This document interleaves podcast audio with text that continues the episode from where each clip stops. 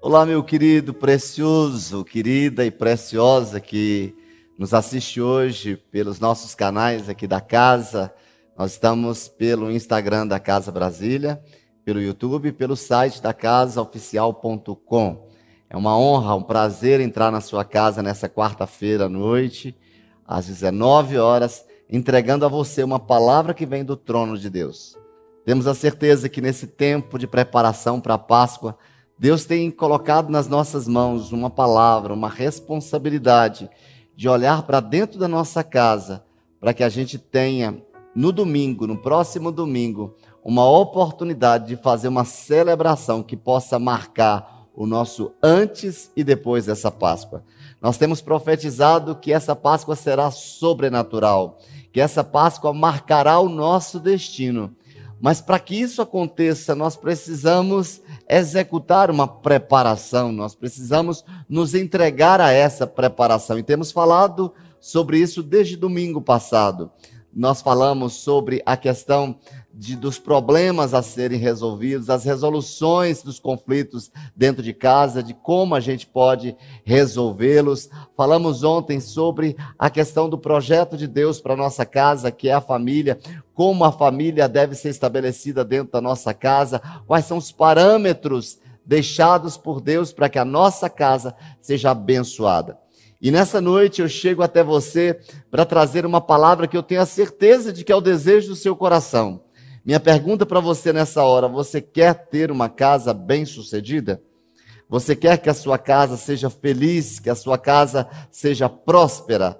Pois bem, essa palavra de hoje vem justamente tratar isto, de como ter uma casa bem-sucedida. Eu acredito que todos nós, eu e você, nós batalhamos para que isso aconteça, nós lutamos para que isso aconteça. E hoje eu quero trazer algumas chaves importantes, caso você não esteja olhando, caso você não esteja observando estes princípios, que a partir de hoje você possa anotar e rever sempre se você está cumprindo esses parâmetros, esses princípios, estas chaves que nós entregaremos para você nesta noite. Mas vamos orar antes de tudo?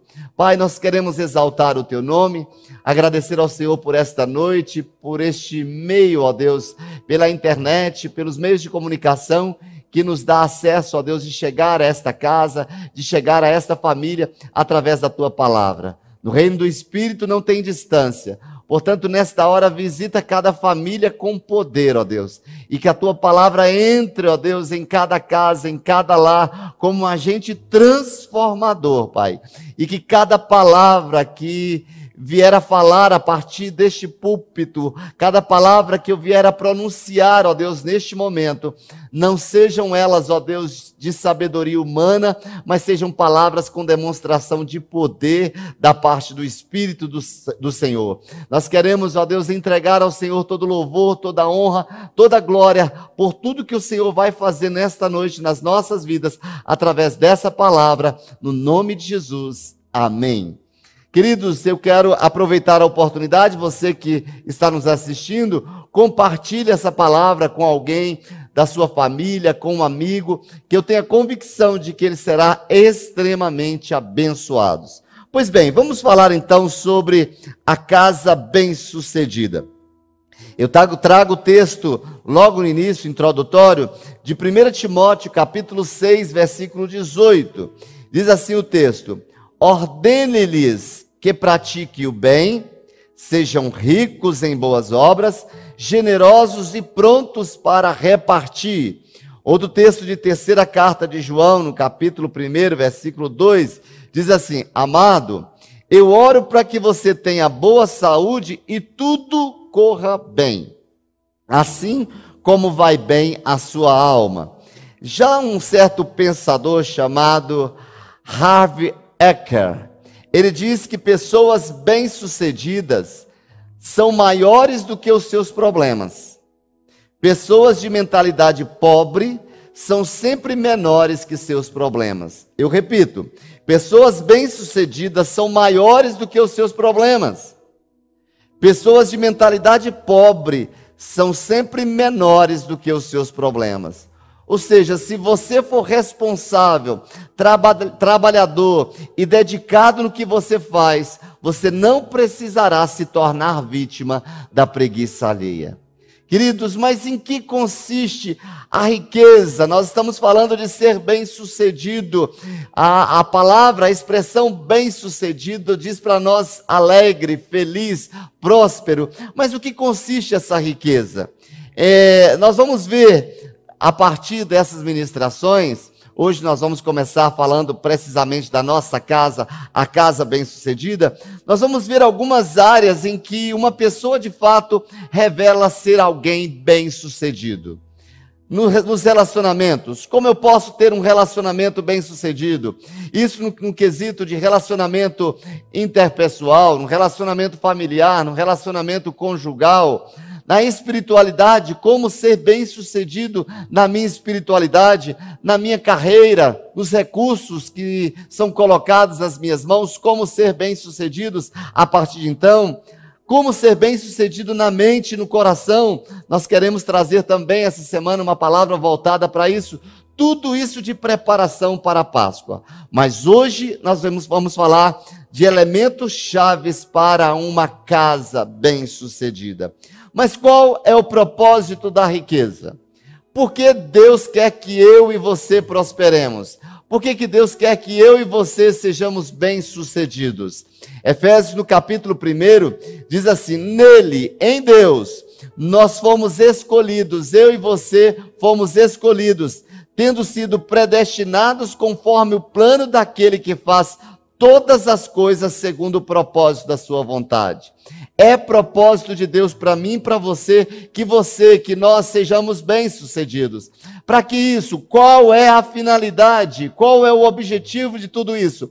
Aquilo que chega às minhas mãos, aquilo que chega às suas mãos, para que você canalize para o propósito pelo qual você foi criado tudo que Deus lhe entregou, seus dons, seus talentos, as riquezas, tudo que Deus lhe entregou é para a sua prosperidade. Tudo que Deus lhe entregou é para que você possa cumprir fielmente aquilo que ele desejou para a sua vida antes mesmo da fundação do mundo.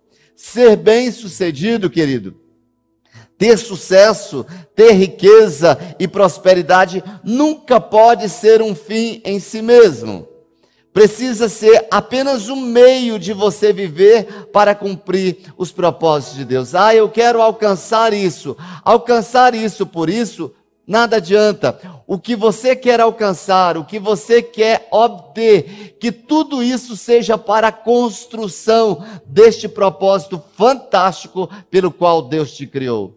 Tudo que chega à sua vida, tudo que vem para você é para um determinado propósito.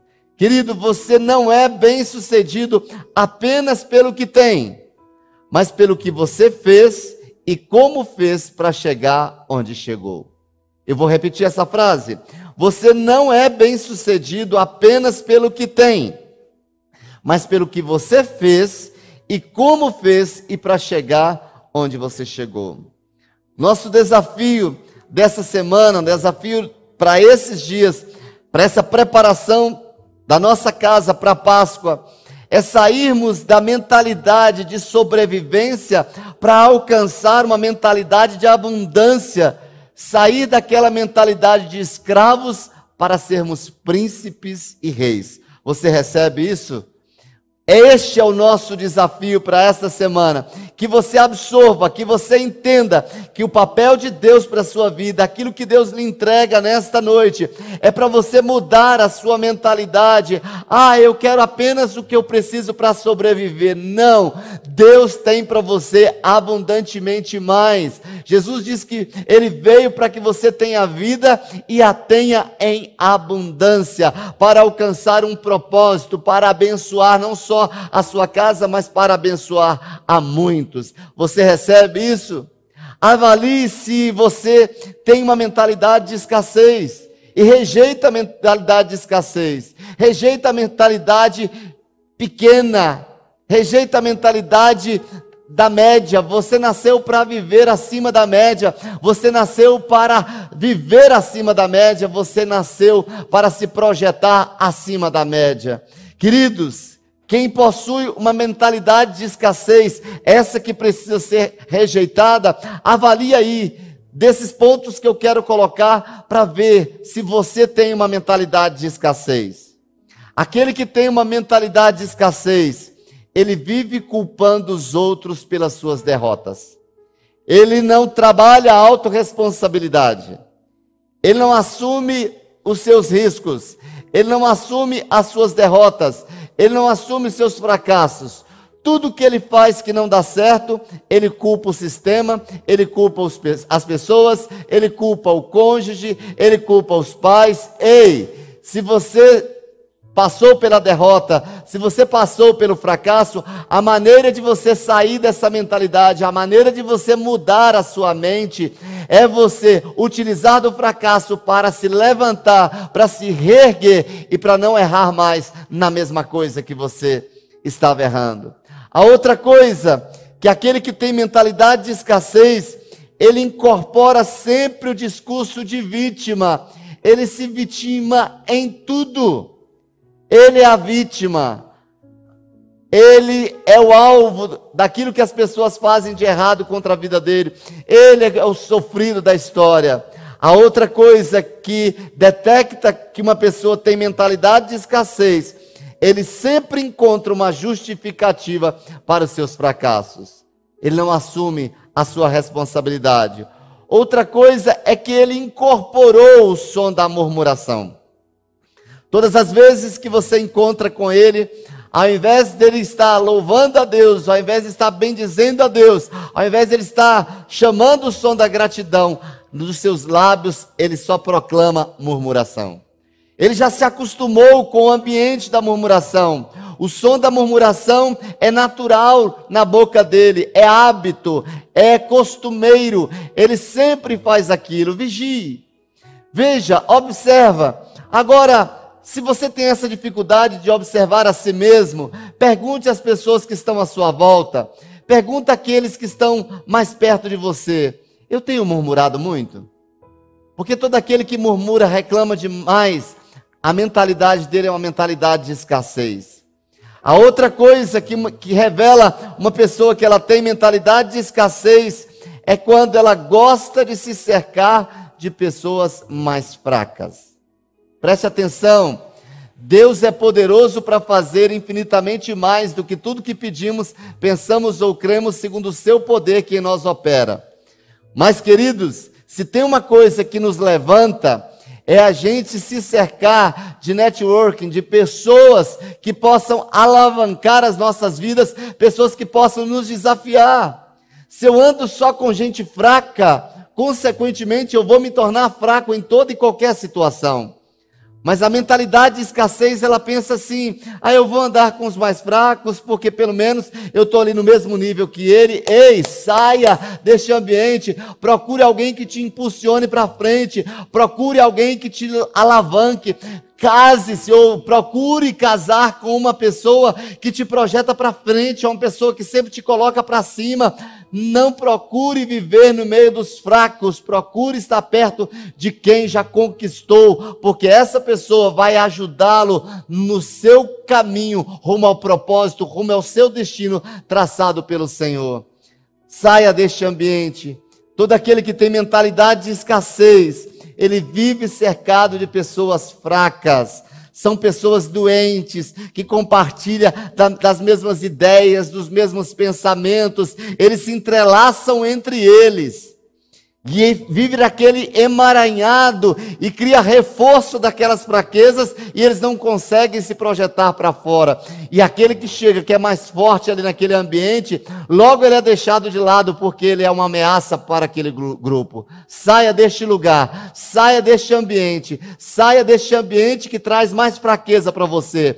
Mas procure andar com gente que alavanque, procure andar com pessoas que te projete para frente, pessoas que têm uma visão de águia, pessoas que já sabem para você caminhos que ele já passou e que você precisa passar. Ande com gente forte. Diga ao fraco, eu sou forte. Essa é a sua posição. Não aceite a mentalidade de escassez. A outra coisa que revela uma pessoa que tem mentalidade de escassez é que ela tem muita dificuldade de receber honras e presentes. Ela tem dificuldade de receber honras e presentes. Ela só gosta de doar por filantropia, não por honras e nem gratidão. Ela tem dificuldade de honrar as pessoas. A minha pergunta para você é: você tem honrado as pessoas que estão à sua volta? Vocês têm honrado a sua família? Você, cônjuge, tem honrado o seu cônjuge? Você, pai, tem honrado seus filhos? Você, filho, tem honrado seus pais? Essa é a maneira que você tem de mudar a sua mentalidade. A honra nos transporta para o nível da bênção. A honra nos transporta para o nível de portas abertas. Você tem honrado seus líderes, honrado seus líderes espirituais, honrado seus pais espirituais. Não espere data de aniversário para honrar aqueles que estão próximos de vocês. Surpreenda-os. Quando ele não esperar, surpreendam. Aquele que tem mentalidade de escassez, ele vive apenas fazendo filantropia e não se preocupa em dar honra a quem merece honra, mesmo quando este não está esperando. São esses sete pontos, queridos, que revelam que daria para a gente só isso aqui, uma série de falarmos sobre a mentalidade de escassez, mas essa não é a mente que Deus tem para você. A Bíblia diz que nós temos a mente de Cristo. Será que você pode bater no seu peito e dizer: Eu tenho a mente de Cristo? E porque eu tenho a mente de Cristo, a minha maneira de pensar é diferente. Porque eu tenho a mente de Cristo, a minha maneira de ver as coisas é totalmente diferente. Porque o texto de Provérbios diz para a gente que assim como o homem pensa, assim ele é. Você é resultado daquilo que agrega os seus pensamentos. Você se projeta a partir daquilo que está na sua mente. Por isso que você precisa mudar, fazer essa transição, fazer esse câmbio de mentalidade, eliminando a mentalidade de escassez e entendendo que Cristo Jesus veio para você, para que você tenha vida abundância. Nessa introdução sobre uma casa bem-sucedida, eu posso dizer para vocês que pessoas assim, com mentalidade de escassez, são precipitadas são enfraquecidas a cada dia. Elas tornam imãs para atrair coisas ruins. Você quer isso para você?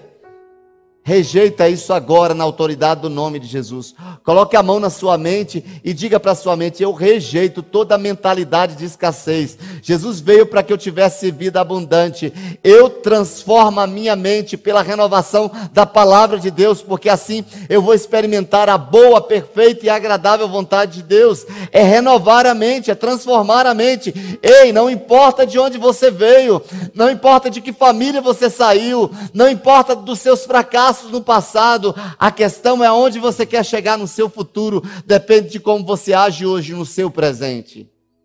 Atento para isso? Queridos, culpar os outros nunca traz prosperidade. Pare de culpar o governo, pare de culpar as autoridades, para de culpar o seu líder espiritual, para de culpar o seu cônjuge, para de culpar os seus pais. Ei, tudo depende de você. Existem histórias de pessoas que do nada hoje se posicionaram em lugares de alto escalão na sociedade brasileira.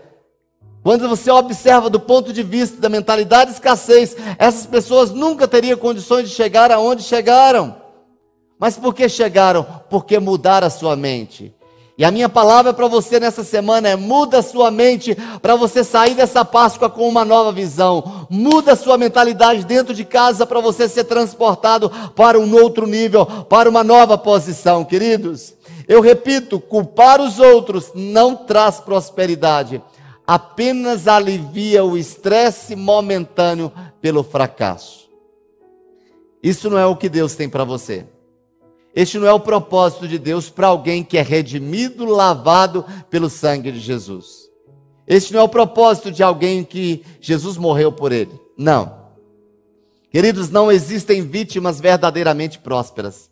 Todo aquele que viveu vitimizado não prosperou. E eu repito, todo aquele que se coloca como vítima, ele não prospera. Se você, dentro do seu relacionamento conjugal, está se colocando como vítima, não vai dar certo.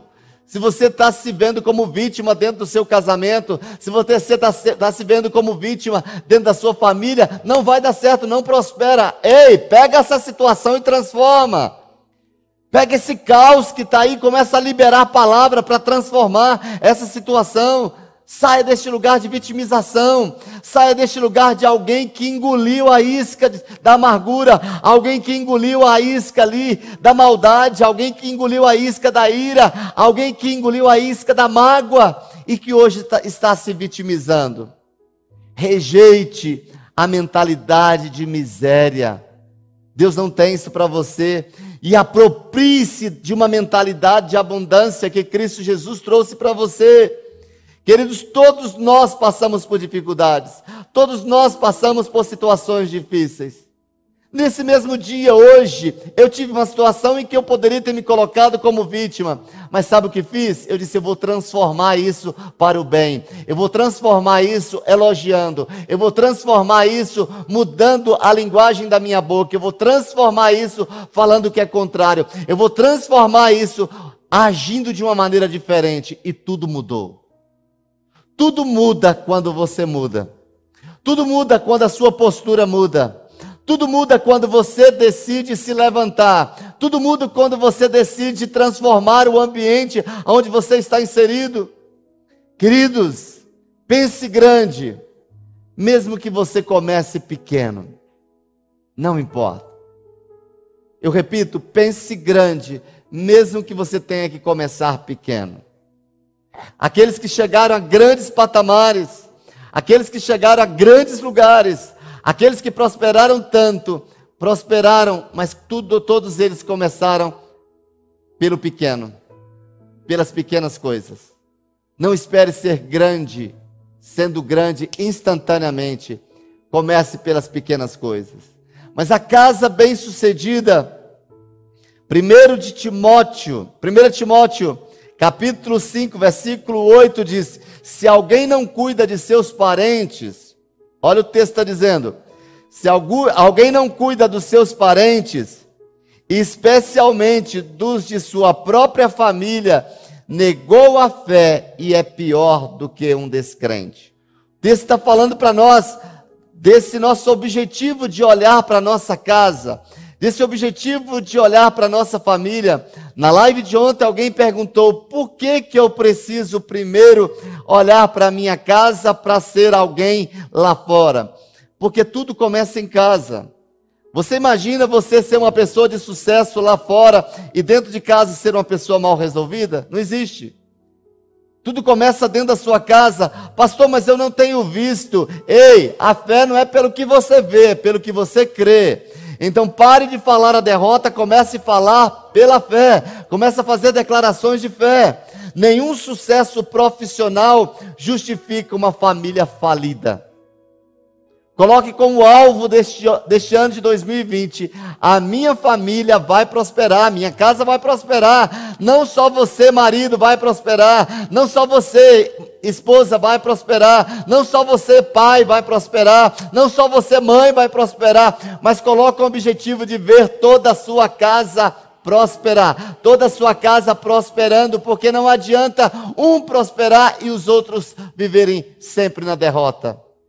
Seja instrumento para que toda a sua casa experimente este lugar, experimente essa oportunidade, experimente esse projeto de Deus, que é ser bem sucedido todos, Faça uma declaração nesta hora comigo, diga assim: eu e a minha casa seremos bem-sucedidos. Eu profetizo que nesse ano de 2020, coisas que você não viu, coisas que ouvidos não ouviram, são essas coisas que Deus tem preparadas para você e para sua família. É um ano da manifestação do poder de Deus dentro da sua casa, é um ano de crescimento da sua família, é um ano onde toda a sua casa vai alavancar um crescimento sem limite. Desse decida a crer nisso.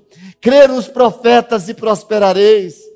Eu tenho recebido hoje mesmo, recebi mensagens de pessoas que, parentes que não queriam nem ouvir a palavra de Deus, hoje já pedem os meus áudios para ouvir os meus áudios, para se expor aos meus áudios. Que estão gostando de ouvir a palavra. Queridos, Deus tem projeto para você e para toda a sua casa. Deus não trabalha somente pensando em uma pessoa dentro da família. Aquele que Deus traz dentro da família, aquele que Deus levanta dentro da família, é para alcançar o restante. Entenda que Deus quer toda a sua casa próspera. A sua família é prioridade. Mas para você ser bem sucedido em sua casa, é necessário que você priorize. Número um, escreva aí: priorize os planos e projetos de Deus. Eu repito, priorize os planos e projetos de Deus. Nós vamos trazer aqui textos a partir da experiência de Noé e toda a sua família. Em Gênesis 7, versículos 1 e 5 diz assim: Então o Senhor disse a Noé: Entra na arca você e toda a sua família. Ei, entra na arca você e a sua família. Nós estamos vivendo um tempo onde todos nós estamos dentro de casa. A arca hoje é a sua casa, a arca hoje é o seu apartamento. Tudo vai mudar a partir disso, queridos. Olha para esse texto, para você entender que nós estamos vivendo isso hoje. Que Deus chamou toda a casa para estar dentro da arca, Deus chamou toda a família para estar dentro dessa arca. A questão da vida não é o meu e o seu plano, mas sim o plano de Deus para cada um de nós. O que nós vimos aqui na história de Noé, e Noé fez tudo como o Senhor lhe tinha ordenado, diz o versículo número 5. Por que ele fez tudo que o Senhor tinha ordenado? Porque o plano não era dele, o plano era de Deus. Até hoje você pode ter vivido o seu plano, até hoje você pode ter vivido o seu projeto, mas eu quero dizer para você que Deus está te levantando hoje para viver os sonhos e projetos dele, para que você alcance aquilo que ele tem para você.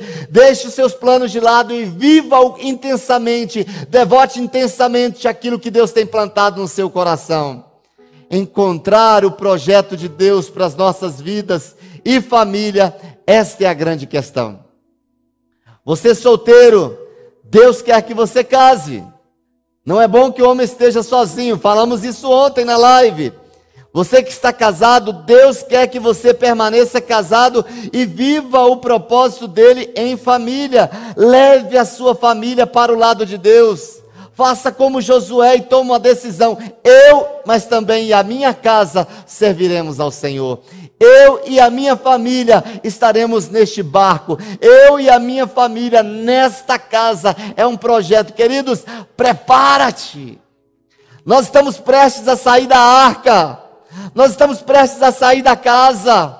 E quando sairmos da nossa casa, uma nova aliança faremos é um novo céu, é uma nova terra, é um novo tempo, assim como Noé, quando saiu da arca com os seus filhos, uma nova era, uma nova descendência nasceu a partir daquele momento. Este é o tempo, prepara-te essa semana para você viver esse tempo de preparação, para viver uma Páscoa que você nunca viveu, para viver uma pós-Páscoa que você nunca experimentou. Por você pensar de uma forma errada, podem, podem surgir muitos problemas em sua família. Só alimente de pensamentos que lhe fazem bem, coisas que podem fazer prosperar. Priorize os planos e projetos de Deus, queridos. Aproveite esse tempo que você está aí dentro de casa. Aproveite que você está dentro dessa arca. Eu imagino Noé e os seus filhos ali e as esposas ali dentro daquela arca. Eles não tinham shopping para ir, eles não tinham posto de gasolina para ir, eles não tinham supermercado para ir, mas eles aproveitaram aquele tempo e eu acredito que naquele tempo muitas restaurações aconteceram dentro daquela casa. Muito papo ali de pai para filho, de marido e mulher aconteceu naquele tempo. Aproveite esse tempo que você está na arca aí da quarentena. Aproveite esse tempo que você está aí vivendo em quarentena com a sua família e traga à existência os planos e projetos de Deus para que vocês possam prosperar juntos. A segunda coisa, enfrente juntos as tempestades da vida. Queridos, todas as pessoas passam por tempestades. Ontem nós falamos sobre elas. Alguns passaram ontem, outros podem estar passando hoje, outros passarão amanhã. Nós podemos passar tempestades em conjunto, mas também podemos passar tempestades de uma maneira individual. Então, quando alguém na sua casa, seja o seu pai, seja o seu cônjuge, o seu marido, se ele está passando por uma tempestade, passando uma situação difícil financeiramente, uma situação difícil no seu trabalho, Peça sabedoria a Deus para falar de uma maneira correta com Ele. Peça sabedoria a Deus para você compreendê-lo. Peça sabedoria a Deus para você entendê-lo. Peça sabedoria a Deus para você ser ponte para Ele, para construir uma oportunidade dele abrir o coração e dizer: Eu estou precisando de ajuda. Quando nós olhamos para o capítulo 7, versículo 7, diz o texto: Noé, seus filhos, sua mulher e as mulheres e seus filhos entraram na arca por causa das águas do dilúvio. Ei, em tempo de tempestade podem haver perdas, mas toda tempestade ela é passageira. Repita comigo aí na sua casa: toda tempestade é passageira. Pessoas de mentalidade bem-sucedida, elas vivem para ganhar, mas não param quando perdem. Pessoas de mentalidade de escassez vivem para não perder. Perdeu hoje, mas amanhã ganha. Se você não conquistou hoje, vai conquistar amanhã. Não deu certo hoje, vai dar amanhã. E se não der amanhã, vai dar depois da manhã. Ei, tempestade passa, situação difícil passa. Entenda que essa é a hora de você firmar os seus pés na rocha. Essa é a hora de você firmar os seus pés na rocha, porque quando vierem os tempos difíceis, quando vierem as situações difíceis, você pode balançar, mas não vai ruir, não vai cair, não vai se despedaçar. Entenda o coração de cada um. Olha para sua casa e vê: será que o seu filho está passando por uma tempestade? Por uma crise emocional? Por essa fase que ele está passando, entenda, esteja do lado dele para ajudar. E você, filho, que está passando por essa tempestade, você, mãe, que está passando por esse tempo difícil, aguarde o socorro do Senhor, blinde o seu coração em Deus, vai esconder no esconderijo do Altíssimo, vai viver à sombra do Onipotente, que ali é o lugar onde você precisa encontrar o descanso para a tempestade passar. Remova a ansiedade, remova a preocupação, porque se você vive ansioso e preocupado, você vai caminhar com a tempestade. E Deus não está nos chamando para caminharmos com a tempestade, é para parar, observar aquilo que Deus tem para nós, porque ela vai passar. Vai passar. Diga para o seu vizinho aí, vai passar. Diga para essa pessoa que está do seu lado, vai passar. Tudo é passageiro. A terceira coisa, abandone a procrastinação para obedecer. Ou seja, abandona ou abandone a procrastinação e obedeça. Gênesis 3, 7, 13. Gênesis 7, 13 diz assim para nós: Naquele mesmo dia, Noé e seus filhos, sem cão e Jafé, com sua mulher e com as mulheres dos seus três filhos, entraram na arca. Ei, aproveita essa oportunidade, mergulhe naquilo que você precisa mergulhar. Essa é a oportunidade de você aprender mais, dedique-se mais. Se Deus está colocando algo no seu coração, comece a fazer. Use a oportunidade que você tem, use a internet que está a seu favor, mesmo estando em casa, crie um novo produto, faça alguma coisa, não deixe para amanhã. Acabou a procrastinação. Procrastinar é adiantar, a demorar é o atraso em realizar determinadas atividades. Ei, não é tempo para atrasar, o tempo está passando. Esta é a hora de você aproveitar a situação e fazer dela uma oportunidade. Essa é a hora de produtos novos surgirem. Essa é a hora de novos livros serem escritos para marcar a sua geração. Essa é a hora de Deus te usar com poder para abençoar a tantas pessoas. Pare de procrastinar, pare de deixar de esperar que as coisas sejam perfeitas para você começar. Aqui estou eu. Não temos todos os recursos ainda necessários para fazer uma boa transmissão. Não temos, temos os recursos necessários para fazer uma coisa de excelência, mas enquanto isso não chega, eu estou fazendo. Enquanto isso não vem, eu estou executando. Por quê? Eu não posso procrastinar, porque é este o tempo. E Deus me disse que a cada dia eu deveria entregar uma palavra para você. Receba essa palavra agora. Pare com a procrastinação. Pare com a procrastinação. Pare de dar desculpas e comece a fazer hoje. Comece a escrever hoje. Comece a falar hoje. Sábado eu falava para os jovens. Hoje nós temos no Instagram um minuto. E por causa do IGTV, esse tempo agora ele se projetou ainda de uma maneira muito maior. Mas o, em um minuto você pode transformar a vida de pessoas. Em um minuto você pode ser conhecido mundialmente. Em um minuto você pode ser o porta-voz de Deus para o mundo todo. Mas o que é que você está esperando? Ah, eu estou esperando que eu tenha um, um, smartphone melhor. Eu estou esperando que é, eu tenha uma luz melhor. Ei, comece hoje, aonde você se encontra, da maneira que você se encontra. Pare de procrastinar. Esta é a hora este é o momento. Não abandone as pessoas da sua vida quando elas mais precisam de você. Esta é a hora que você precisa dar uma palavra. Esta é a hora de você sentar e entregar as sementes que Deus tem colocado no seu coração. Esta é a hora de você abrir a sua boca. Não tenha vergonha, não tenha medo. Esta é a hora, este é o momento. Reforço isso. Pare com a procrastinação. Abandone e vá. A quarta coisa, espere com fé o tempo de silêncio de Deus. Eu repito, espere, mas como? Com fé, o tempo de silêncio de Deus. Gênesis 8, 6 diz o tempo assim, diz a palavra, passados 40 dias, o que que nós estamos? Numa quarentena. Passados 40 dias, Noé abriu a janela que fizera na arca.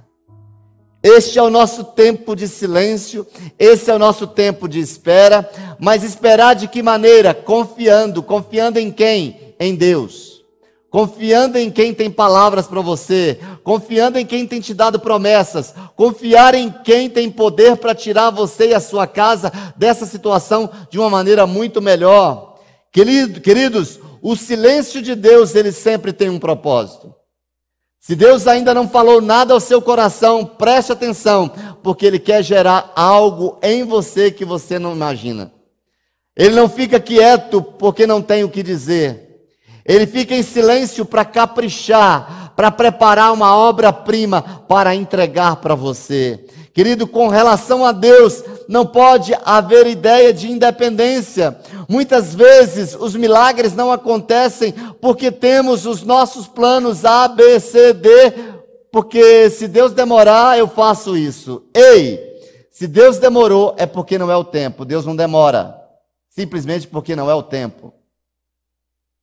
Está demorando? É porque Deus está trabalhando. O Deus que cura é aquele que espera que confiemos. O Deus que estabelece é aquele que espera que confiemos.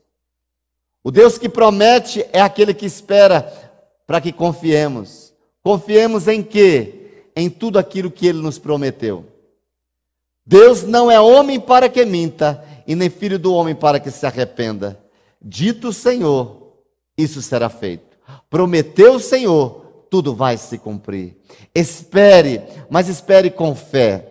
A cada dia proclamando, Senhor, eu estou esperando em Ti e na força do Teu poder. Eu espero pela Tua palavra e eu sei que o Senhor é fiel para cumprir e eu verei a manifestação do poder do Senhor dentro da nossa casa. Passando esses 40 dias, Noé abriu a janela que fizera na arca. Ei, tem uma janela preparada para ser aberta depois desses 40 dias. Uma nova oportunidade. Janela fala de nova oportunidade. Janela fala de uma nova visão. Janela fala de novo propósito propósito. Janela fala de novas revelações. Isso é o que Deus tem para mim e para você depois dessa quarentena. Recebe isso aí, em nome de Jesus. Queridos, a quinta coisa, ouça em família as orientações recebidas. Falamos antes aqui que Deus não vai trabalhar apenas uma pessoa dentro de casa e esquecer as outras. Tudo que Deus trabalha visando na família é para alcançar os outros, mesmo que Ele chame um de cada vez, mesmo que Ele trabalhe um de cada vez. O texto de Gênesis 8,16 diz assim: saia da arca, aliás, saia da arca, você e sua mulher, seus filhos e as mulheres dele. Uma ordem: saia da arca, você e sua mulher, seus filhos e as mulheres deles. É uma ordem de Deus. Ninguém terá o que despreza, querido. Para você acertar a vontade de Deus, você precisa ouvir a voz de Deus pelo Espírito e pela palavra. Orando, meditando na palavra, meditando nas Escrituras. Ouça em família as orientações. Deus vai tirar você deste lugar. Deus vai tirar você dessa quarentena. Deus vai arrancar você deste lugar. Mas a sua família também vai junto. Diga para Deus, Senhor, eu e a minha família estaremos juntos. Eu e a minha casa estaremos juntos. Nós vamos juntos. Vamos trabalhar juntos. Vamos sair de tudo dessa situação todos juntos. Vamos sair curados, restaurados e o Senhor proverá toda a sua família recebe isso. Querido, e o sexto princípio, a sexta chave que eu quero que você receba aí. Recebe isso aí. Se você não recebe, o outro aí do lado pega, pega para você. Abrace juntos as novas oportunidades. Abrace quem? Todos da sua casa. Essa oportunidade. Querido, quanta oportunidade Deus está nos dando de restaurar coisas dentro da nossa família, de mudar a atmosfera da nossa casa, de mudar a percepção da nossa visão, de mudar a oportunidade de novos diálogos, de ter tempo para hoje você chegar de manhã, o seu filho acorda, você abençoe a vida dele, você dá um bom dia para ele, você toma café com ele, você faz as refeições com ele. Gênesis 8, 18 diz assim: Então Noé saiu da arca com sua mulher e seus filhos e as mulheres deles, toda a descendência. Você controla o momento ou o momento vai controlar você. É como o dinheiro, você o controla ou ele vai te controlar. Pare de reclamar e comece a louvar, porque isso vai cessar a reclamação dentro da sua casa, vai cessar a murmuração dentro da sua casa e começa a levantar um cântico de louvor, um cântico de adoração a Deus nesse momento de dificuldade. Aproveite esse momento dentro da família para as oportunidades que Deus está te dando, para vocês se amarem mais, para vocês converterem o coração de um ao coração do outro, para que a bênção esteja dentro da sua casa, para que a bênção visite e se instale aí dentro da sua casa. O sétimo princípio: faça uma aliança com Deus pela futura descendência. Eu repito, faça uma aliança com Deus pela futura descendência. Gênesis 9, versículos 8 e 9, diz assim: Então disse Deus a Noé e a seus filhos que estavam com ele: Vou estabelecer minha aliança com vocês e com seus futuros descendentes. O que eu estou dizendo para você é que a partir deste momento, entenda que Deus quer restaurar a sua casa, Deus quer que a sua casa seja bem sucedida, para que a partir dela uma nova família seja erguida, que uma nova descendência venha uma descendência não na maldição do passado, uma descendência não com as marcas da tristeza, da angústia, das decepções do passado, da prostituição do passado, dos vícios do passado, mas essa é uma oportunidade de uma nova geração aliançados com Deus, se levantar para um novo projeto, para no, um novo destino, para uma nova oportunidade, queridos. É uma aliança real com princípios de nobreza e realeza espiritual. Você imagina a sua descendência não é maldita, a sua descendência a partir daquele momento que Cristo entra na sua vida, ela é bendita no Senhor. Deus te fez, Deus nos fez reis e sacerdotes. A sua descendência será de reis e sacerdotes, não de escravos, mas livres, porque para a liberdade foi que Cristo te libertou. Queridos, não existem membros de um reino, e sim cidadãos do reino. Ser apenas membro é muito distante, você é parte deste reino. Você é cidadão deste reino. Você tem uma aliança com o Pai. O membro é como o filho pródigo. Me dá a minha parte que eu vou embora. Mas quem tem aliança entende o que o pai falou ao filho que ficou. o que tenho é teu. O que Deus está dizendo para você neste tempo de aliança é: o que eu tenho, eu te dou. Todos os tesouros, tudo que pertence, tudo que é do reino espiritual, a Bíblia diz que Deus já tem te abençoado com toda sorte de bênçãos espirituais nas regiões celestiais em Cristo Jesus. Ele já tem te abençoado e que esta bênção parta da sua geração para a nova geração que surgirá a partir da sua vida. Receba isso. Receba. Oitavo princípio: viva uma vida de testemunho de fé. Versículos 12 e 13 do capítulo 9 de Gênesis diz assim: E Deus prosseguiu: Este é o sinal da aliança que estou fazendo entre mim e vocês, e com todos os seres vivos que estão com vocês, para todas as gerações futuras o meu arco que coloquei nas nuvens será um sinal da minha aliança com a terra.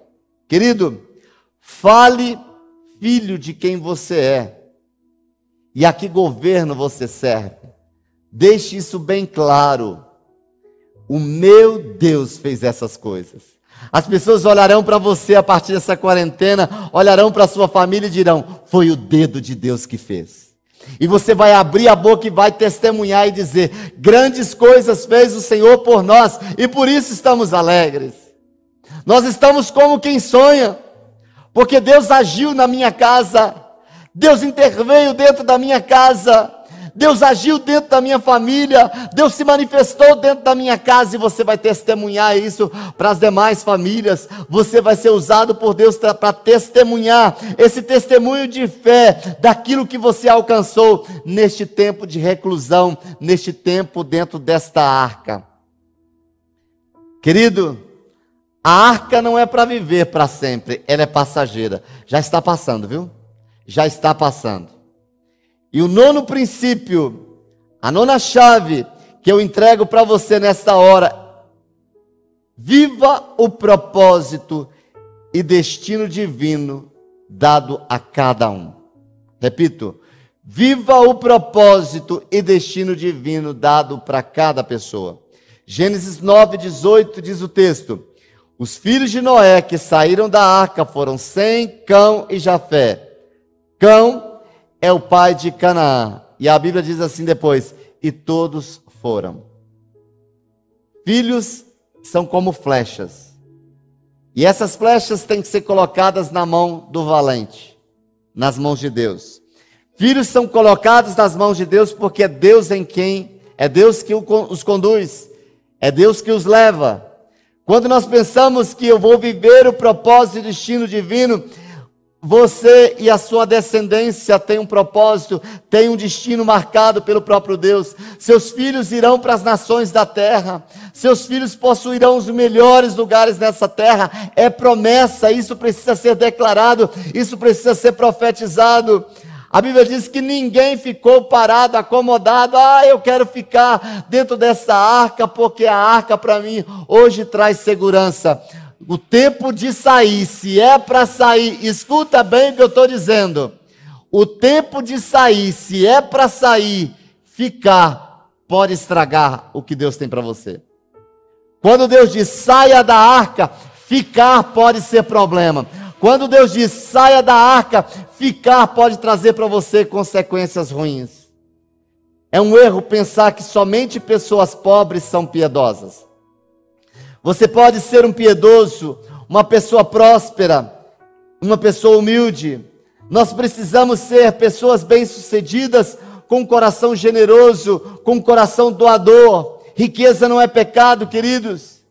Deus quer te usar com o que Ele tem para você. Deus quer te usar para fazer você prosperar ainda muito mais a partir desse tempo, para você abençoar a muitos. Não é só para você, Aquele que agrega só para você, ele é miserável. O generoso é aquele que dá, o generoso é aquele que compartilha, e todo generoso prospera. Eu creio, queridos, que muitos serão usados para imprimir, com seus dinheiros, para imprimir novas Bíblias, livros, para enviar missionários, para abençoar missionários, para construir igrejas, para realizar treinamentos, para promover celebrações, para abençoar ambientes, para abrir igrejas, construir igrejas.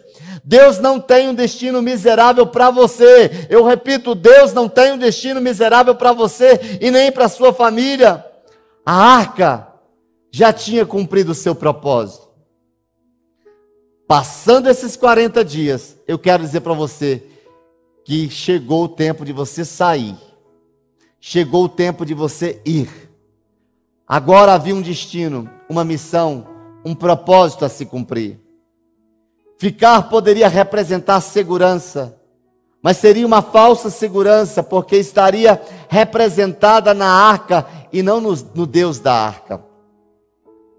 A sua confiança não é na arca, a sua confiança não é na sua casa que te protege, a sua confiança é saber que, que é a mão de Deus que está sobre a sua família nesse tempo de pandemia. Deus não está preso a um monte com uma arca. Ele vai conosco para onde formos. Em obediência ao nosso chamado de vida, pode ter certeza que nós ali vamos prosperar naquele caminho. Queridos, a sua família, a minha família, a nossa família está dentro dos planos e projetos de Deus. E eu encerro com uma frase que eu já tenho dito aqui: que a maior tragédia na vida de um ser humano não é a morte, mas é uma vida sem propósitos. Deus te criou para prosperar. Deus te criou para ser bem-sucedido. Deus criou a sua casa, estabeleceu a sua casa para que ela seja bem-sucedida. É propósito de Deus te abençoar. É propósito de Deus agasalhar a sua família, proteger para depois enviá-la. Está chegando o tempo disso. Recebe essa palavra no seu coração.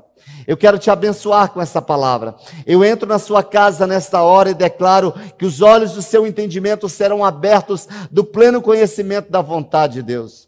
Eu entro na sua casa declarando para você que você e a sua casa, Deus tem te abençoado com toda sorte de bênçãos espirituais nas regiões celestiais em Cristo Jesus. Você está sentado com Cristo na posição da mais alta autoridade no céu e na terra. Portanto, meus amados, preciosos, santos, eleitos, ungidos, herdeiros e co-herdeiros com Cristo, levanta-te nesta noite e toma posse daquilo que Deus te deu. Levanta e toma posse daquilo que Deus tem para você, para liberar sobre a sua vida uma casa bem-sucedida, uma casa feliz, uma casa próspera para a glória dele. Posso orar por você? Feche seus olhos onde quer que você esteja. Pai, queremos agradecer ao Senhor por essa palavra. Sabemos que a tua palavra é lâmpada para os nossos pés, ela é luz para o nosso caminho. E que escondemos a tua palavra no nosso coração para não pecar contra ti. E nesta hora, Pai, diante da exposição desta palavra, conceda-nos sabedoria do alto, ó Deus, para dar a ela a aplicabilidade necessária. Que todos nós, ó Deus, sejamos levados a esse nível de cumprimento, ó Deus.